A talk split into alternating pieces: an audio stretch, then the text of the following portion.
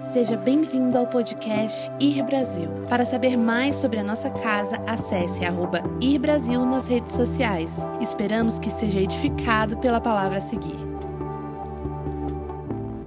Eu sinto que Deus quer tocar em algumas pessoas nessa noite. Eu, eu sempre gosto de abrir cultos com palavras de conhecimento, porque eu acredito que milagres são normais. O sobrenatural deve ser natural. Amém? Nós precisamos aprender a praticar o sobrenatural. Então, eu queria te contar uma história. Uma vez eu estava tava num retiro de jovens em Goiânia. E no final do culto eu dei algumas palavras de conhecimento e houve uma mulher que ela nasceu surdo no ouvido esquerdo. E eu, junto com outro pessoal que eram alunos da minha escola ministerial lá em Anápolis, uh, a gente começou a orar por ela e ela foi completamente curada. Deus abriu o ouvido esquerdo dela e ela nunca tinha ouvido, nunca tinha aberto. E essa mulher tinha mais ou menos uns 40 e poucos anos de idade. Então, 40 e poucos anos de idade, nunca ouvindo, com um ouvido, Deus abriu aquele ouvido naquela noite. Então, palavras de conhecimento, na minha perspectiva, é literalmente Jesus liberando uma palavra para uma pessoa específica, para aumentar a sua fé, para receber cura. Porque como se fosse Jesus a pé aqui no palco, chamando o seu nome, falando assim: Você quer ser curado? Você quer receber uma cura? Então, uh, são palavras que eu senti especificamente. E se você conecta com essa palavra, eu quero que você levanta e fique em pé dentro do seu lugar, porque a gente vai orar por você. Então, falta de força de pegada. Por exemplo, quando você vai pegar uma coisa, você não consegue pegar com força. Eu senti isso especificamente na mão direita. Talvez você tenha artrite, talvez você tenha um, um problema de força na pegada. Se isso faz sentido, quero que você levanta no seu lugar.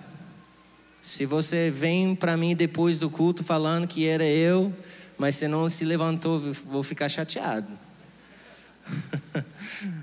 tá bom. Outra coisa, dores no abdômen. Eu senti, eu não sei se é muscular ou se é uma hérnia, mas você tem dores no abdômen. Tem um senhor aqui tem mais alguém? Especificamente eu senti nesse lado esquerdo, bem aqui. Tem mais alguém aqui? Não? Senhora? Pode levantar. Ficar de pé. Nós vamos orar para vocês. Dor ou desconforto no pé. Não sei se você estava jogando a bola, machucou, mas tem uma um problema que você já teve muito tempo, você tem um certo dor, desconforto no pé. Você? Tem mais alguém aqui? Assim? Senhora, você? Glória a Deus. Problemas cardíacos, especificamente eu senti taquicardia. Tem alguém aqui com esse problema? Algum problema no coração? Especificamente taquicardia? Tem você assim? Moça, mais alguém com esse problema? E no final, essa que não é uma palavra de conhecimento, mas se você tiver algum problema no seu corpo, alguma doença, algum problema físico que você tenha experimentado e você quer ser curado, então fique de pé.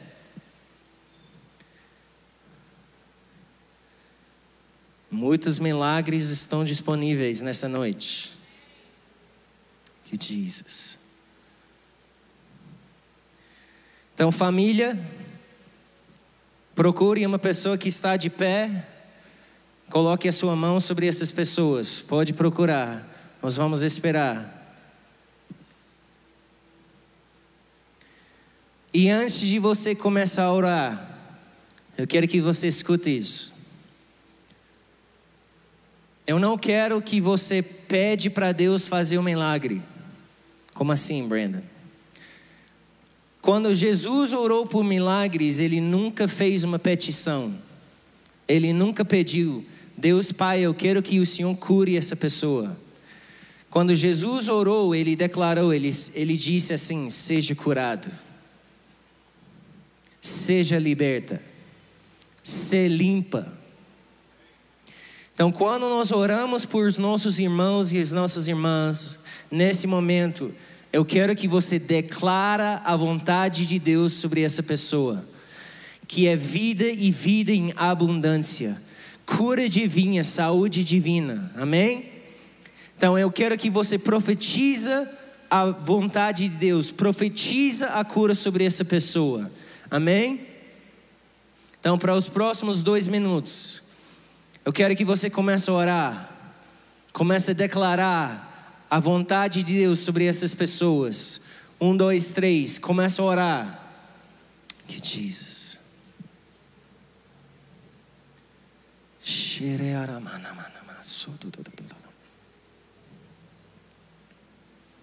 Romanos 8 diz: A lei do Espírito de vida em Cristo me libertou, me livrou da lei do pecado e da morte.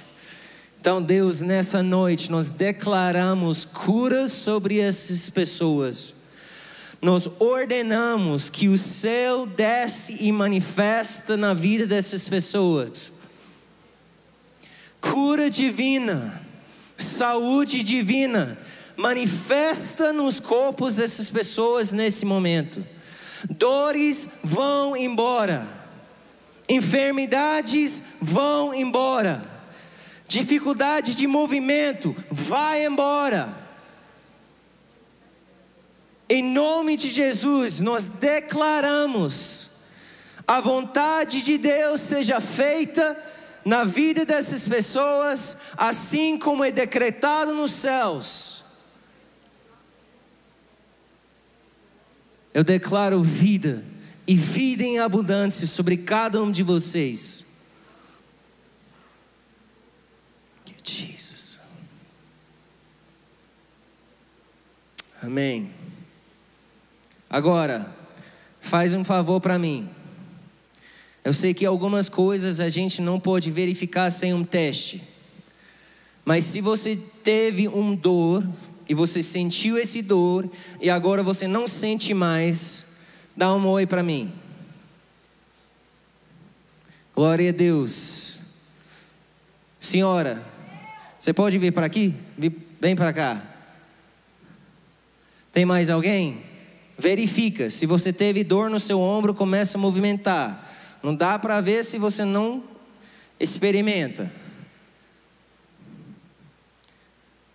Qual era o seu problema?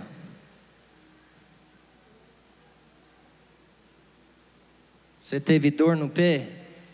E agora? Sentindo nada? Fica aqui, ó. Não. Essa aqui estava doendo? Isso. E agora? Zero.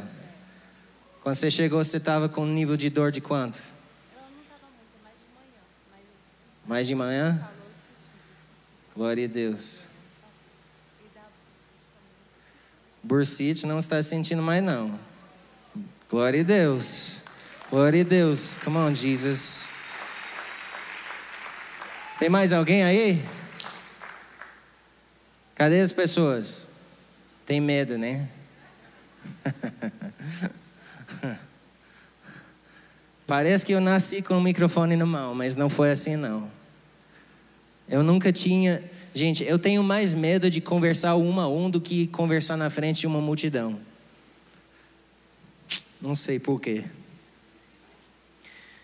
Antes de eu começar, eu quero incentivar vocês. A Escola Nova Geração está com essa promoção. Eu sou um dos diretores e professores da escola. A escola ministerial não é simplesmente para quem quer ser pastor. Nós temos alunos na nossa escola que são empresários, que são donos de restaurantes, donos de negócios, médicos, veterinários. Nós temos várias pessoas, nós temos faxineiras na escola ministerial, na, na escola Nova Geração. A escola tem mais a ver com alinhar você com o propósito de Deus sobre a sua vida. Eu, eu digo, quando a gente faz a, a, aula inicial, eu sempre falo: 95% de vocês não são chamados para ser pastores.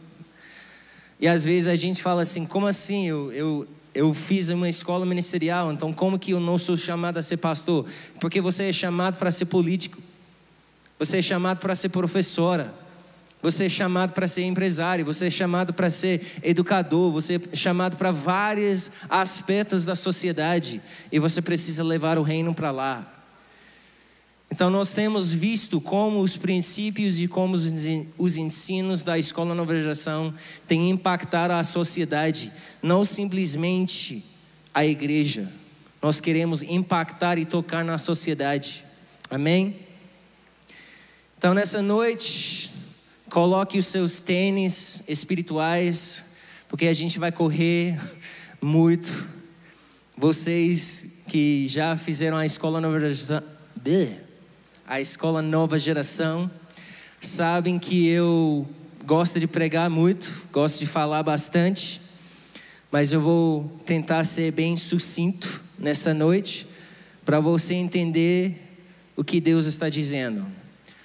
Abre a sua Bíblia em Lucas capítulo 4, versículo 16. Eu facilitei o processo e eu coloquei, pedi para eles colocar os versículos para quem não tem uma Bíblia, mas se sempre, se você tiver uma Bíblia, eu quero que você acompanhe o mais fácil que seja possível. E eu também vou abrir. Lucas capítulo 4 é a marca em que Jesus começa o seu ministério público. Antes desse momento, Jesus era um desconhecido, um ser qualquer, uma pessoa que era carpinteiro, uma pessoa que de vez em quando frequentava as sinagogas e falava uma coisa mas Jesus não tinha começado o seu ministério público. E esse é o ponto que ele sai do deserto, ele passou as tentações do diabo, ele sai do deserto e ele entra em Nazaré, que era a cidade onde ele foi criado. Ele nasceu em Belém, mas ele foi criado em Nazaré. Então quero que você entenda o contexto aqui. Jesus está voltando para a sua cidade, onde ele conhece todo mundo. Eu fui criado numa cidade de 300 pessoas. Não 300 mil, 300, ponto. 116 casas na minha cidade. Nós tivemos duas igrejas, uma católica e outra protestante. Porque não pode ser uma união, né? Tem que ser um de cada. Uma escola e um posto de gasolina. Essa foi a minha cidade. Então todo mundo conhece todo mundo. Esse é o cenário que Jesus volta. 30 anos de idade. Ele foi criado junto com todos os outros meninos, meninas daquela cidade. Todo mundo conhece Jesus. Então ele está aparecendo na frente de pessoas que lhe conhecem já décadas. Ok? Vocês estão entendendo? Mas Jesus, ele aparece de uma forma diferente nesse dia. Nós vamos ler, versículo 16 a 30. E chegando a Nazaré, onde fora criado, entrou num dia de sábado, segundo o seu costume, na sinagoga e levantou-se para ler. E foi-lhe dado o livro do profeta Isaías, e quando abriu o livro, achou o lugar em que estava escrito: O Espírito do Senhor é sobre mim pois que me ungiu para evangelizar os pobres, enviou-me a curar os quebrantados do coração e a pregoar a liberdade aos cativos, a dar vista aos cegos, a pôr em liberdade os oprimidos e anunciar o ano aceitável do Senhor. E cerrando o livro e tornando a dá-lo ao ministro, assentou-se e os olhos de todos na sinagoga estavam fitos nele. Então começou a dizer-lhes: Hoje se cumpriu essa escritura em vossos ouvidos. E todos lhe davam testemunho e se maravilhavam das palavras de graça que saíam da sua boca e diziam: Não é este o filho de José? Versículo 23. E, eles, e ele lhes disse: Sem dúvida me direis este provérbio médico, cure-te a ti mesmo, faz também aqui na tua pátria tudo que vimos ter sido feito em Cafarnaum. E disse: Em verdade vos digo que nenhum profeta é bem recebido na sua pátria. Em verdade vos digo que muitas viúvas existiam em Israel nos dias de Elias, quando o seu se cerrou por três anos e seis meses, de sorte que em toda a terra houve grande fome. E a nenhuma delas foi enviado Elias, senão a Sarepta de Sidom, a uma mulher viúva e muitos leprosos havia em Israel no tempo do profeta, do profeta Eliseu, e nenhum deles foi purificado, senão Naamã, o Ciro. E todas na sinagoga, ouvindo essas coisas, se encheram de ira, e levantando-se, o expulsaram da cidade, e o levaram até o cumeio da monte, em que a cidade deles estava edificada, para dali o precipitarem.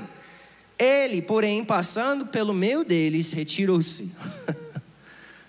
Muita coisa acontecendo aqui. No primeiro lugar, quero que você lembre. Jesus está no meio de um monte de gente que ele conhece desde a sua infância. Ah, só um instante. Vou derrubar tudo.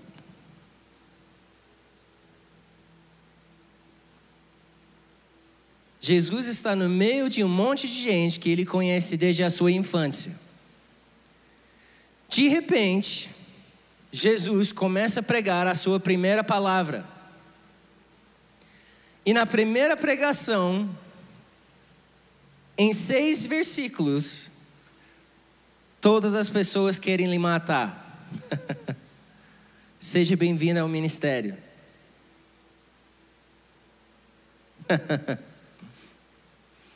Mas o que, que foi que Jesus pregou que deixaram eles tão irados? Qual foi a mensagem que Jesus pregou? Eu e você nós acabamos de ler. O que foi tão ofensivo que Jesus pregou aqui que deixou tantas pessoas que ele conhece desde a infância querendo lhe matar? Você consegue ver? Você consegue entender ofensa, eu não consigo entender. Então a gente precisa entender um contexto. E é aqui que eu quero que vocês me acompanhem rapidamente. Toda essa história começa 450 anos antes de Cristo. Quantos de vocês já leram o Antigo Testamento? Muita gente. Quantos de vocês já leram no Antigo Testamento e ouviram falar dos fariseus, saduceus e os escribos? Ninguém. Não é interessante que em nenhum lugar do Antigo Testamento nós encontramos histórias sobre os fariseus, saduceus e os escribos? Você sabe por quê? Porque os saduceus, fariseus e os escribos nasceram depois que o Antigo Testamento foi escrito. Judaísmo era a religião na época em qual, em qual Jesus se apareceu, mas judaísmo não era a religião oficial de Israel. Você sabia disso? Não, né? Os israelitas seguiam a lei de Moisés, mas apareceu o judaísmo durante um silêncio profético. Eu vou explicar tudo isso. Antes de explicar, eu quero te, eu quero gerar um contexto. Sempre foi a vontade de Deus acolher todas as nações. Sempre foi a vontade de Deus alcançar todos os povos, todos os tribos e todas as nações. Você acredita nisso? Diz amém. Amém. Então, essa sempre foi a vontade de Deus desde a criação. Mas nós sabemos que Deus escolheu o povo de Israel para ser um representante, para ser o povo escolhido dele. Mas o que, que deu errado com Israel? onde surgiu esse judaísmo que gerou fariseus, saduceus e escribos. Porque nós percebemos no livro de Amós, capítulo 9, Amós era um contemporâneo de Isaías e Oseias, mais ou menos 755 anos antes de Cristo, ou seja, 320 anos antes de judaísmo. E ele profetiza: naquele dia tornarei a levantar a tenda de Davi que caiu, e taparei as suas aberturas, e tornarei a levantar as suas ruínas, e a edificarei como nos dias da antiguidade, para que possuam o restante de Edom e todas as nações que são chamados pelo meu nome, diz o Senhor, que faz essas coisas. O Edom, para o israelita naquela época, representava os gentios. O Edom não era uma nação específica. Edom era um povo que não era israelita. Ok?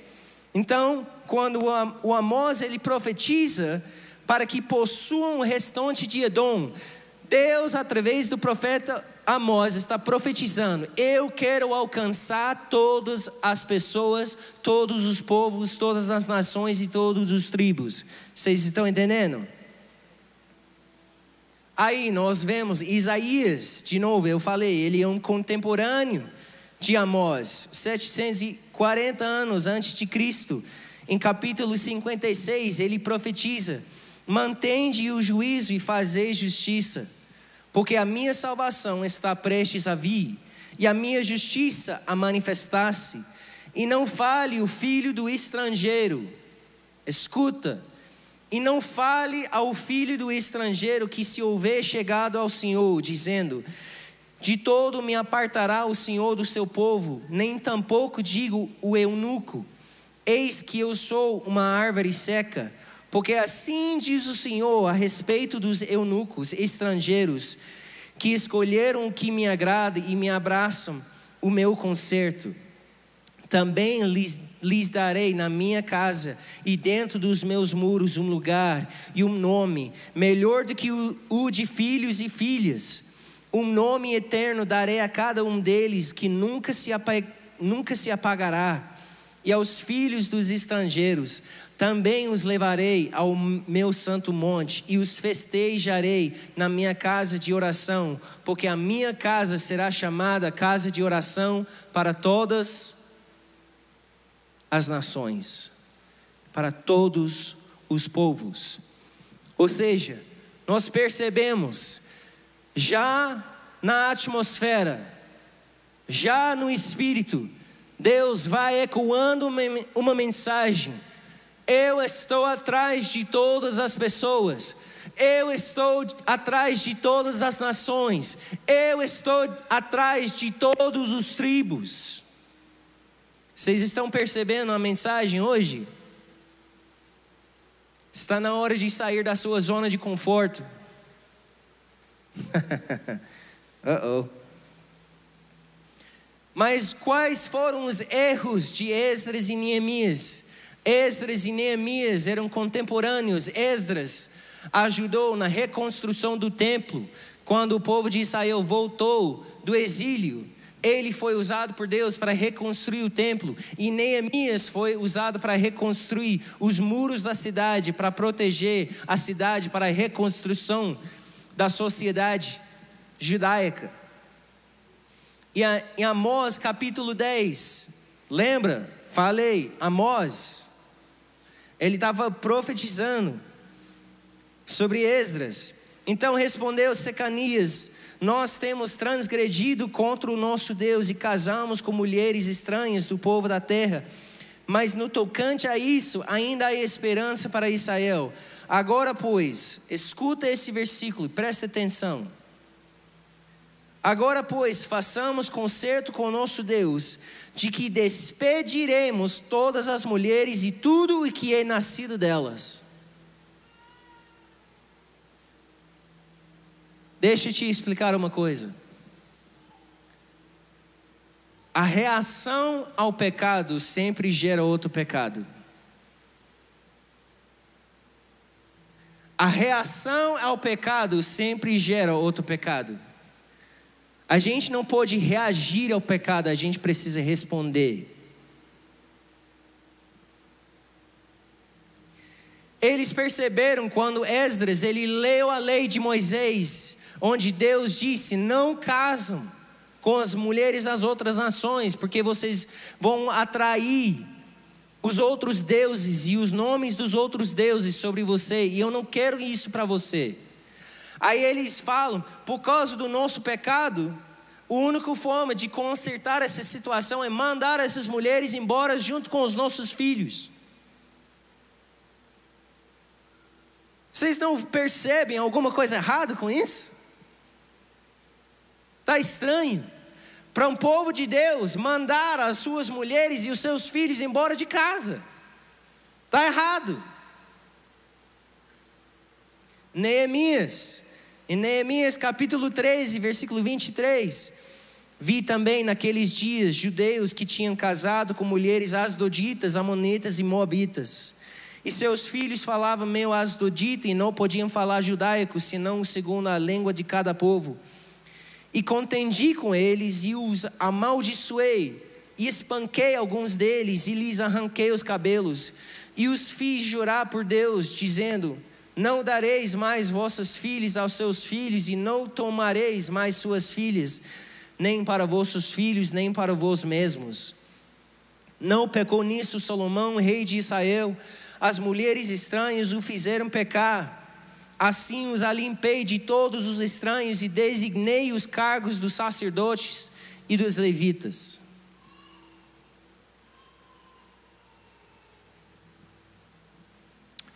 O problema que foi criado, onde surgiu os fariseus, saduceus e escribos que Jesus contendi com tantas vezes,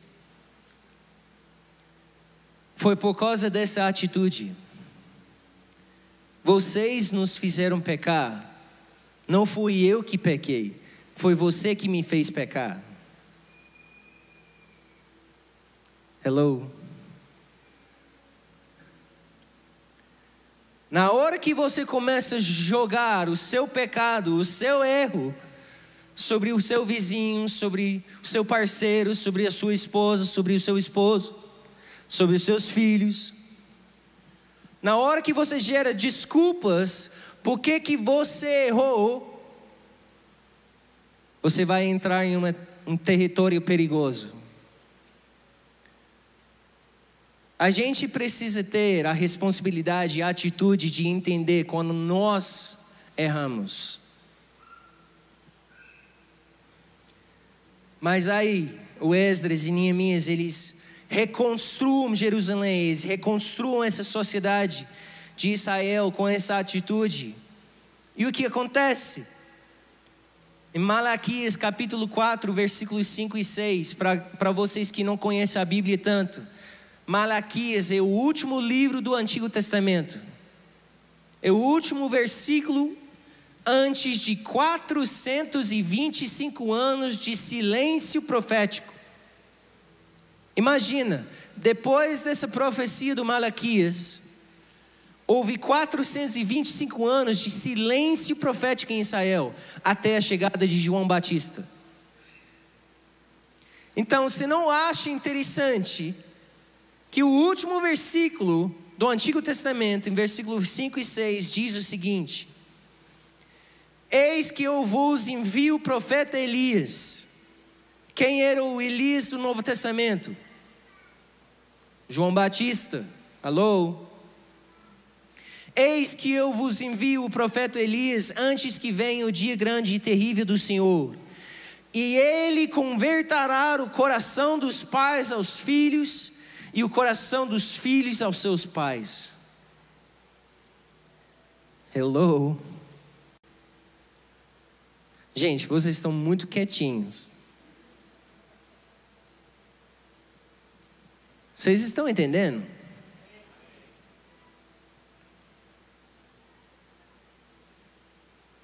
Esdras e Neemias levantam uma nova sociedade, uma nova cultura religiosa.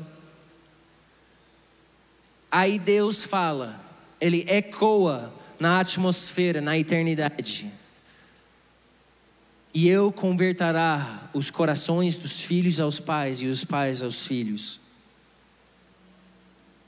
Por que será que esse é o último versículo do Antigo Testamento? Você não acha que Deus estava falando, ei, vocês estão reagindo ao pecado, estão gerando outro pecado. Porque Deus já tinha profetizado: a minha casa será chamada a casa de oração para todas as nações. Os eunucos e os estrangeiros vão ter nome na minha casa melhor que filhos e filhas. Ali nós encontramos o contexto de Lucas 4. Jesus aparece na cena, ele pega o pergaminho, ele entra em Nazaré, ele começa a pregar. E qual é a mensagem que ele prega? Em verdade vos digo que nenhum profeta é bem recebido na sua pátria. Em verdade vos digo que muitas viúvas existiam em Israel nos dias de Elias quando o céu se, se cerrou por três anos e seis meses, de sorte que em toda a terra houve grande fome, e a nenhuma delas foi enviado Elias, senão a Sarepta de Sidom, a uma mulher viúva. E muitos leprosos havia em Israel no tempo do profeta Eliseu, mas a nenhum deles foi purificado, senão a Namã, Ciro. Agora talvez você perceba por que, que o povo ficou tão irado com Jesus. Porque para você entender, eu sei que isso é muito ensino bíblico, mas você precisa entender isso para entender o seu propósito. Deus tem um propósito específico sobre cada um de vocês. Ele tem um chamado específico sobre a vida de cada um de vocês. E vocês precisam responder e entrar na plenitude daquele chamado, igual como Jesus entrou. Jesus começou a pregar: Ei, galera, deixa eu te contar uma história. Nos dias do nosso famoso profeta Elias, houve muitas viúvas necessitadas durante aquela fome e aquela seca que bateu em Israel por três anos e meio. Mas nenhuma delas foi ajudada pelo Senhor, a não seja uma mulher estrangeira. E nos dias de Eliseu, o nosso famoso profeta, houve muitos lepros em todo Israel, mas nenhum deles foi curado a não seja o Namã. Você sabe quem era o Namã? O capitão do exército assiriano. O capitão do exército que fez o povo de Israel entrar em exílio. Hello?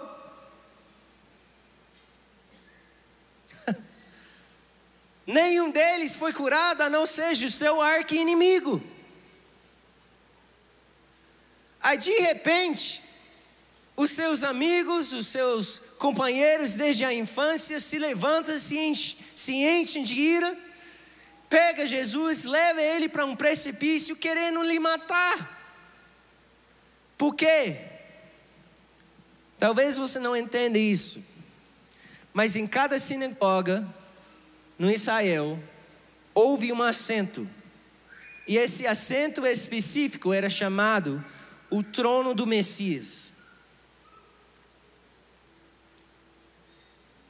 Quando, você, quando a gente leu aqui em Lucas 4, versículo 20: E cerrando o livro e tornando a dá-lo ao ministro, assentou-se. E os olhos de todos na sinagoga estavam fixados nele. Você sabe por quê? Porque Jesus tinha acabado de sentar no trono do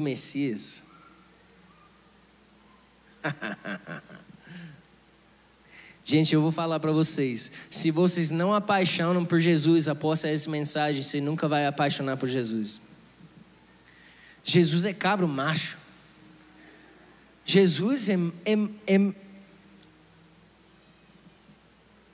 é fera.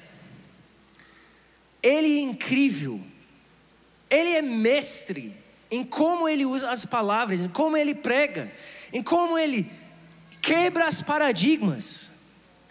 Porque você sabe, 420 anos de judaísmo, nós percebemos as atitudes dos fariseus. Eles tinham criado leis, costumes, acima da lei de Moisés. Jesus até falou disso. Ele falou assim: vocês falam que tudo que você faz para sua mãe, para seu pai é corban.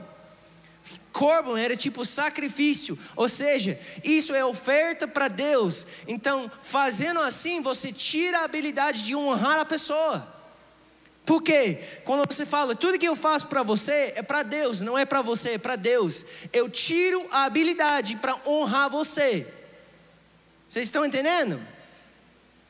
O Deus quer que você cuide dos seus relacionamentos de uma forma que Jesus pregou. Essa é uma coisa que deixa, deixa a minha cabeça doida. Quando você vem para adorar, você vem no templo para dar uma oferta e você lembra que você está contendido com seu irmão, deixa a sua oferta lá, volta para sua casa, reconcilia-se com seu, com seu irmão e volta para me louvar. Quantos de vocês já ouviram falar? O seu relacionamento, o seu relacionamento com Deus é a coisa mais importante.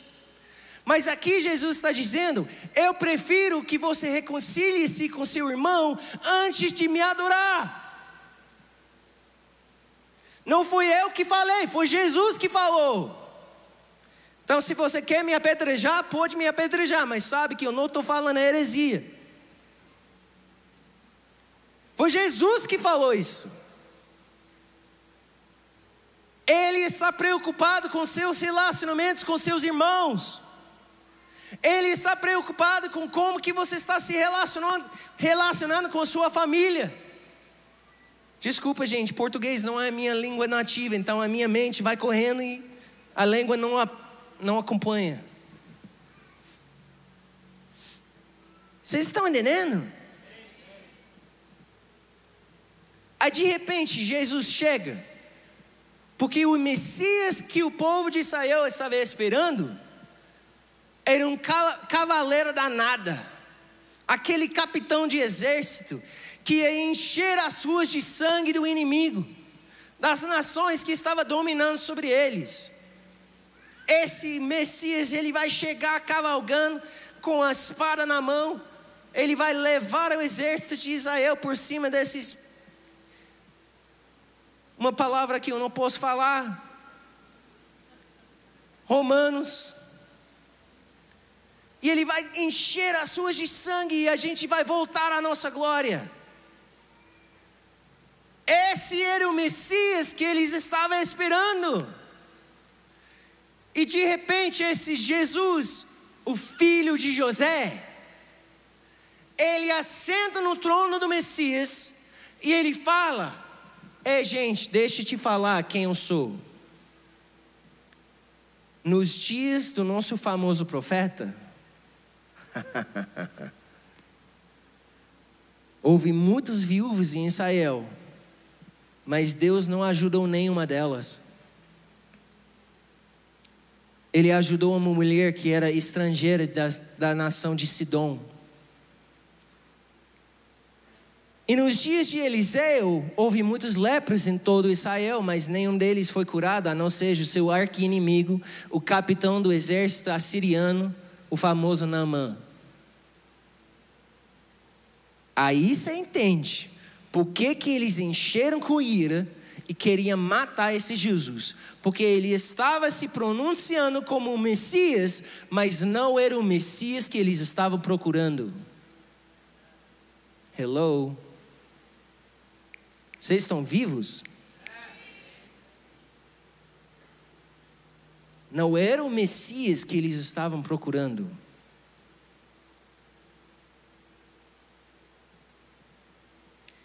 Esse é o contexto em que Jesus prega a sua primeira palavra.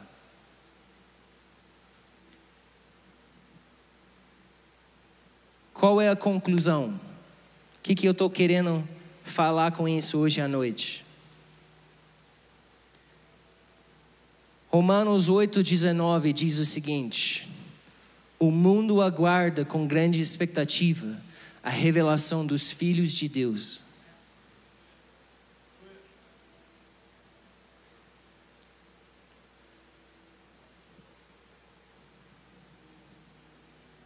Abre a sua Bíblia, Romanos 8.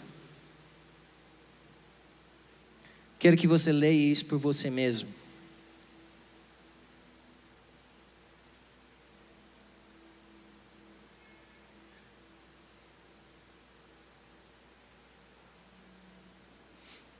Romanos 8, 19. Porque a ardente expectação da criação, da criatura, espera a manifestação dos filhos de Deus. Porque a criação ficou sujeita à vaidade, não por sua vontade, mas por causa do que a sujeitou. Versículo 21. Na esperança de que também a mesma criatura será libertada do, da servidão da corrupção para a liberdade da glória dos filhos de Deus.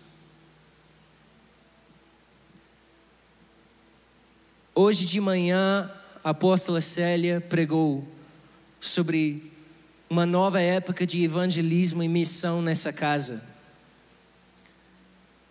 Eu quero ecoar essa mesma mensagem.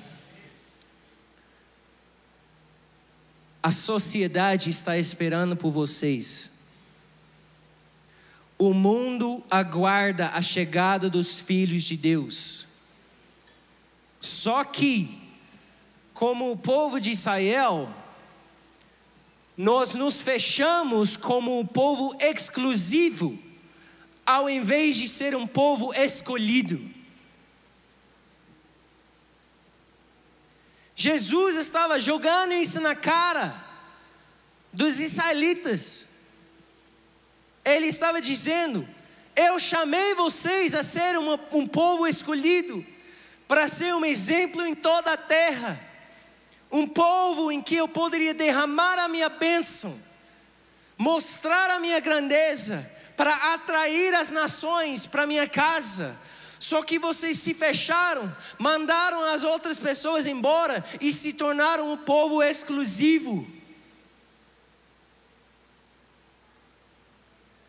Eu ouço o som de uma geração gritando: parem de falar que vocês são as pessoas escolhidas e nos mostram o que é ser um povo escolhido.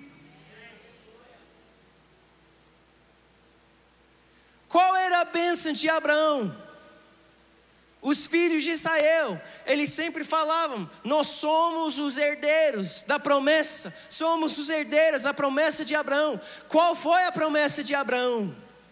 A apóstola cita hoje de manhã: Sai da sua nação, da sua parentela, da sua casa, e vai para uma nação onde eu, vai, eu, eu vou te mostrar.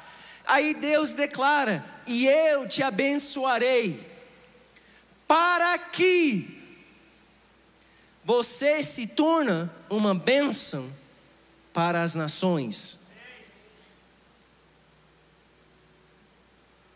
Se o favor de Deus que está sobre a sua vida não alcança a vida de um outro, ele não cumpriu o ciclo. Escuta o que vou te dizer. Se o favor de Deus, se a bênção que está sobre a sua vida não tem alcançado a vida de uma outra pessoa, não cumpriu o propósito de Deus na sua vida. Vocês estão vivos? Será que vocês acham que isso é muito pesado?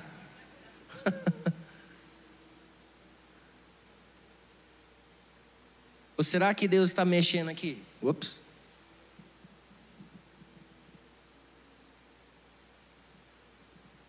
Porque a ardente expectação da criatura espera a manifestação, a manifestação dos filhos de Deus, porque a criação ficou sujeita à vaidade e corrupção, mas por causa daquele que sujeitou na esperança de que também a mesma criatura será libertada da servidão de corrupção para a liberdade da glória dos filhos de Deus. Deixa eu te mostrar tão profundo esse conceito era no povo de Israel. Olha os discípulos, os apóstolos que acompanhavam Jesus por três anos e meio durante o seu ministério. Viu tudo que ele fez, ouviu tudo que ele falou nós não estamos falando de saduceus e fariseus mais, estamos falando dos apóstolos, dos discípulos de Cristo. Em Atos capítulo 10, nós temos uma história onde o Pedro, ele tem uma visão, ele está em Jopa e ele tem uma visão de um lenço caindo do céu, cheio de comidas e animais, que é proibido para o povo de Israel comer reptil, carne de. Como chama? Uh, porco, carne de porco, outras coisas. Aí a voz do o Espírito Santo diz para Pedro: Levante, Pedro, mata e come. Aí o Pedro fala assim: Longe de mim de fazer uma coisa dessa. Isso é pecado, Senhor. Só que Deus está falando, eu estou trazendo coisas que vocês não estão entendendo. Aí de repente chega na casa onde o Pedro está, Cornélio. Cornélio era um. Quem era o Cornélio? Capitão de exército romano. E ele era um, ele um servo de Deus, ele, ele amava Deus de Israel. E ele chega na casa, o Pedro prega o evangelho para esse gentil. E a Bíblia diz que o Espírito de Deus caiu sobre eles e eles foram batizados com o Espírito Santo. Você sabe quanto tempo isso é depois da ascensão de Jesus? Sete anos. Sete anos antes, depois da ressurreição de Jesus, o povo de Israel, os discípulos, não tinham anunciado a palavra para os gentios. Essa cultura de se fechar, de ser o povo exclusivo, estava tão profundo neles, que mesmo com o Espírito Santo, mesmo com todos os milagres, as pregações de Jesus, eles não anunciaram a palavra para os gentios. Por sete anos. Jesus disse ou não disse? Serás os meus testemunhos aqui em Jerusalém, em toda a Judéia e até as confins da terra. E vocês sabem a coisa incrível? Gente, eu estou perdendo a minha voz, mas seja. a coisa incrível, o Pedro, ele conta a história para os outros apóstolos e eles falam Está escrito ali, pode ler, Atos capítulo 11. Eles começam a acusar o Pedro de pecar. Eles falam: Pedro, como que você estava na casa de um não circuncidado, comendo e bebendo com ele? Como que você foi lá, Pedro? Você está pecado. Aí Pedro fala assim: Cara, você sabe uma coisa doida? O Espírito Santo caiu sobre os gentios. Aí eles, não. Está falando sério? Aí Pedro, longe de mim de ser oposto ao, ao mover e à obra de Deus. Essa cultura estava tão in, in, inerente, inerente, né? Enraizada. Inherent, inerente, enraizada, whatever. dentro deles que após de sete anos eles ficaram tão chocados que o Espírito Santo caiu sobre os gentios. Vocês estão percebendo? 425 anos de judaísmo ensinaram eles que o único povo que era escolhido, o único povo para quem Deus poderia tocar, era o Israel. Aí agora os apóstolos são chocados. Rapaz, você acredita uma coisa doida? O Espírito Santo caiu sobre os gentios. E agora? O que, que a gente vai fazer?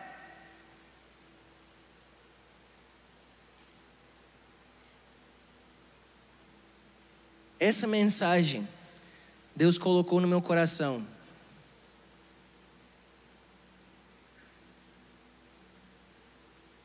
Quero dizer isso para vocês.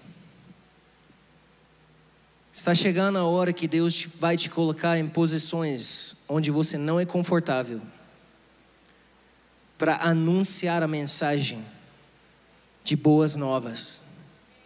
Tem chegado o reino de Deus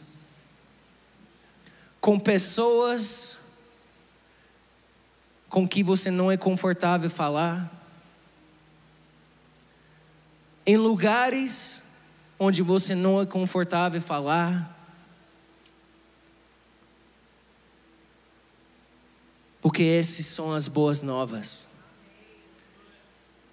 Jesus disse: O Espírito do Senhor é sobre mim, porque Ele me ungiu para pregar o Evangelho aos pobres, pregar o Evangelho aos perdidos, anunciar o ano aceitável do Senhor, colocou em liberdade aqueles que são oprimidos,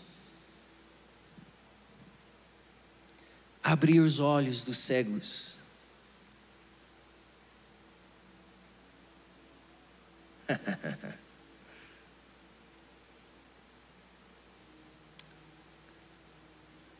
Talvez você vai se encontrar falando com pessoas que têm uma preferência sexual diferente do que você acha que é certo. Talvez Deus vai colocar você falando com pessoas que têm uma preferência política diferente do que você acha que é certo. Talvez Deus vai colocar você dentro da sua família com pessoas que você não tem conforto de falar por causa de vários traumas. Mas seja bem-vindo ao ministério.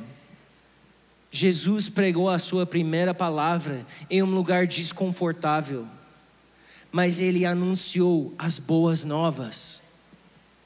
Eu não vim aqui para agradar os seus ouvidos, eu vim aqui para anunciar. Eu vim para salvar o mundo inteiro, e essa é a vontade do meu Pai, desde o início até o fim. Talvez Deus vai chamar alguns de vocês para sair da sua casa, para sair da sua nação. Eu não sei. Mas eu lembro quando eu tinha 13 anos de idade, num culto bem parecido com essa, uma pessoa veio de uma outra nação. Hello. Veio da Argentina para pregar na minha cidade, lá no norte, na terra do frio. Nevou 45 centímetros na casa do meu pai essa semana. Let it snow, let it snow, let it snow. Esse cara da Argentina veio, ele pregou no final do culto, ele falou assim: Eu quero orar para todo mundo. E literalmente ele orou para todo mundo. Ele fez uma linha ao redor da igreja e começou a orar sobre cada pessoa. Chegou a minha vez, ele olhou para mim e falou assim: Deus está te levantando para ir para a América Latina. Você vai entregar a sua vida em ministério de tempo integral. E o espírito de louvor vai carregar o seu ministério. E você vai tocar nas nações da terra. Eu tinha 13 anos de idade. Tinha acabado de entregar a minha vida para Jesus seis semanas antes. Eu nunca tinha que gravar aquela palavra, nunca tinha que escrever no papel, porque eu lembro todas as palavras. Foi uma marca na minha vida. Eu posso dizer para você, eu já vi milagres e salvações em três continentes da terra, já preguei em 16 países do mundo. E hoje eu moro aqui entregando a minha vida em tempo integral de ministério na Escola Nova Geração. Por quê? Por causa de uma palavra. Por causa de um momento em que Deus colocou uma paixão na minha vida para um povo. Talvez esse povo é sua família. Talvez esse povo é o seu bairro. Talvez esse povo é a sua cidade, talvez esse povo é um outro estado, talvez esse povo é para uma outra nação. Eu não sei. Mas uma coisa eu sei. A gente precisa parar de viver como um povo exclusivo e a gente precisa começar a viver como um povo escolhido. Porque o mundo aguarda com grande expectativa pela revelação dos filhos de Deus.